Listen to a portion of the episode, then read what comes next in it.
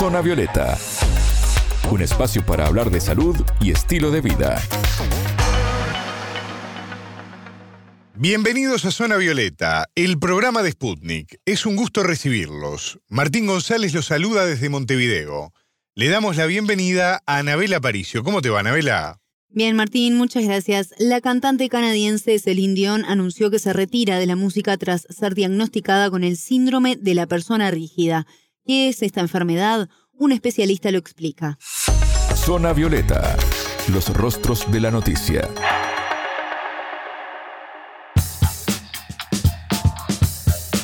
El síndrome de la persona rígida afecta a alrededor de uno cada millón de personas, principalmente a mujeres mayores de 30 años.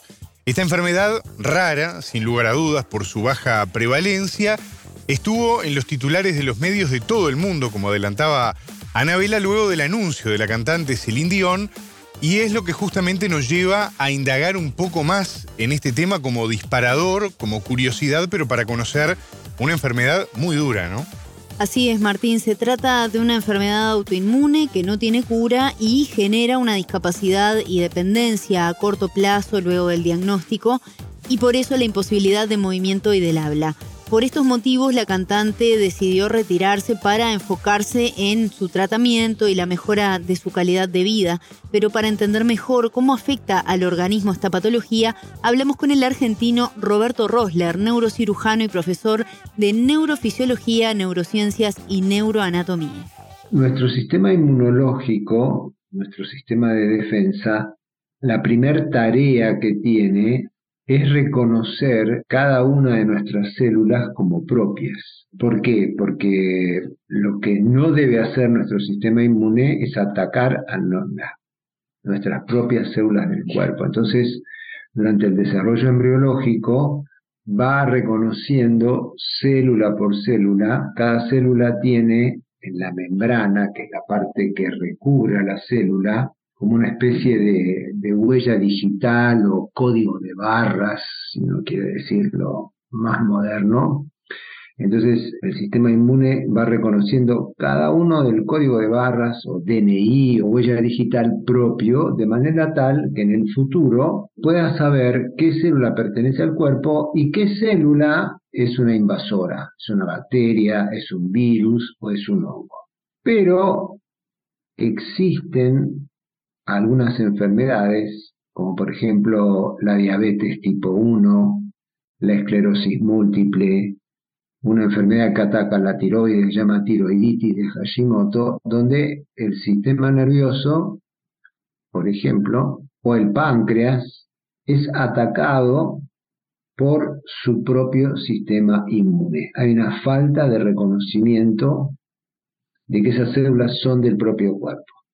Bueno, e, en este síndrome hay una parte de nuestro sistema nervioso que es muy importante, que es un neurotransmisor que se llama GABA, que es el 33% de las conexiones de nuestro sistema nervioso. 33%. Una de cada tres conexiones de nuestro sistema nervioso usa este neurotransmisor. Y que es inhibitorio, es el freno de nuestro sistema nervioso. Lo que sucede en este síndrome es que el sistema inmune ataca a esta molécula. Y al atacar a esta molécula, nuestro sistema nervioso se queda sin freno. Y fundamentalmente el lugar donde más es utilizado, es utilizado en un montón de lugares. Nosotros usamos el GABA en la memoria, por ejemplo. Pero el lugar donde más lo usamos es en el movimiento porque en el movimiento, para coordinarlo bien, yo para hacer cualquier movimiento, yo tengo que contraer algunos músculos, pero también tengo que inhibir a los músculos antagonistas a este movimiento. Entonces yo uso mucho GABA para inhibir a los movimientos antagonistas a lo que yo quiero hacer. Entonces, como se generan anticuerpos contra esta molécula que nos pertenece, por eso esto es una enfermedad autoinmune, y por eso, por ejemplo, muchísimos de los pacientes con el síndrome de persona rígida también tienen diabetes tipo 1, que es la diabetes juvenil. Entonces, ¿qué le pasa a la persona? Como no tiene freno, empieza a ver lo que se llama el síndrome de la persona de hojalata, que le cuesta moverse. Al comienzo, esta es una enfermedad lentamente progresiva. ¿Qué es precisamente este síndrome de la persona de hojalata, como se lo conoce, Anabela? ¿Es otra patología o forma parte del otro síndrome? Están asociadas ambas enfermedades y es más bien la primera fase de la enfermedad, así lo explicaba el especialista argentino. Se empieza a ver que inicialmente eh, para hacer un movimiento le cuesta le cuesta porque le falta el freno de sus músculos. Entonces, como aumenta la rigidez de sus músculos, porque predomina el otro neurotransmisor, así como tenemos el GABA, que es el freno, tenemos otro neurotransmisor, que es el acelerador, que se llama glutamato, es el yin y el yang. El glutamato es el 50% de las conexiones de nuestro sistema nervioso central. Tiene, tiene acelerador, glutamato, pero no tiene freno. Entonces empieza a haber una contracción de esos músculos y por eso cuando quiere moverse le falta freno y tiene esa sensación de que está más rígida, que tiene lo que se llama hipertonía. Al principio se llama así persona de hojalata. Y como esta enfermedad es lentamente progresiva, sigue progresando, sigue progresando, después se llama el síndrome de la estatua. O sea, está tan rígida que ni siquiera se puede mover. Y el pronóstico de esta enfermedad no es bueno. No es bueno porque no tenemos un tratamiento causal.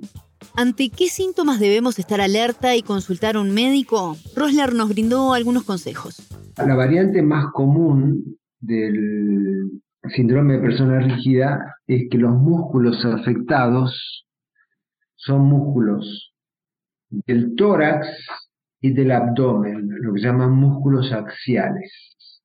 Y a veces también músculos proximales, o sea, trapecio, deltoides, pero fundamentalmente músculos axiales, centrales, o sea, músculos del tórax y del abdomen. Sentir rigidez o contracciones que aparecen lentamente. Es rarísimo, rarísimo, extraordinario que empiece con contracción en músculos distales, o sea, que empiece con contracción o rigidez en dedos de la mano o del pie. Y este es el síntoma cardinal y más importante. Entonces, por eso, por ejemplo, músculos también de la espalda centrales que hacen que tengan una posición más arqueada por la contracción, que se arqueen o sienten como que tienen una sensación de arquearse para atrás, como un espasmo en los músculos abdominales, una sensación en los músculos intercostales de contracción. Ese es, la, ese es el principio básico, principal, lo más clásico. ¿Hay algún análisis clínico específico para su detección, Anabela? Sí, Martín, el especialista nos explicaba que se debe consultar a un neurólogo y este hará las recomendaciones o ordenará los siguientes estudios. Lo que convendría es ver a un neurólogo y en general acá lo que se suelen pedir son, hay un anticuerpo que es específico contra una enzima que es la responsable de fabricar, sintetizar al GABA. Entonces, pedir, eh, lo llama la titulación o el dosaje en sangre de este anticuerpo contra la enzima que fabrica el GABA. Y también, si no, hay, no está diagnosticado, descartar diabetes, eh, problemas tiroideos y también nunca está de más descartar cánceres, porque hacer un estudio de rutina, porque como esto puede ser expresión de lo que llama un síndrome paraneoplásico, eh, hacer un screening de esto nunca, nunca está mal. Las benzodiazepinas son actualmente los fármacos a los que se apela para tratar esta enfermedad y brindar una mejor calidad de vida a los pacientes. Y el especialista justamente nos explicó cuáles se utilizan y en qué parte del proceso de abordaje. Es fácil reconocer una benzodiazepina porque yo digo que hay un grupo de benzodiazepinas que son panaderas, porque terminan en azepan. Por ejemplo, el famoso clonazepam. Y luego hay otras que son guerreras, terminan en asolan, por ejemplo el alprazolam. Y estas las usamos para un montón de cosas, antidepresivos, ansiolíticos, hipnóticos. ¿Y por qué usamos esto? Porque ¿cómo actúan todas estas benzodiazepinas?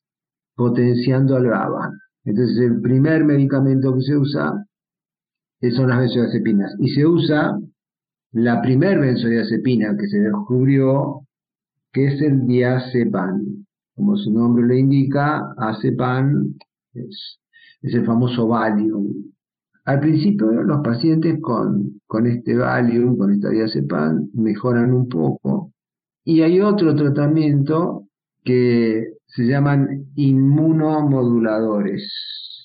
Esto es algo que se desarrolló mucho con los pacientes con esclerosis múltiple, que también es una enfermedad autoinmune, que lo que trata de hacer es disminuir los autoanticuerpos. Si bien actualmente se cuenta con poca información sobre esta patología, otro de los datos registrados indican que al año del diagnóstico son pocos los pacientes que tienen vida independiente.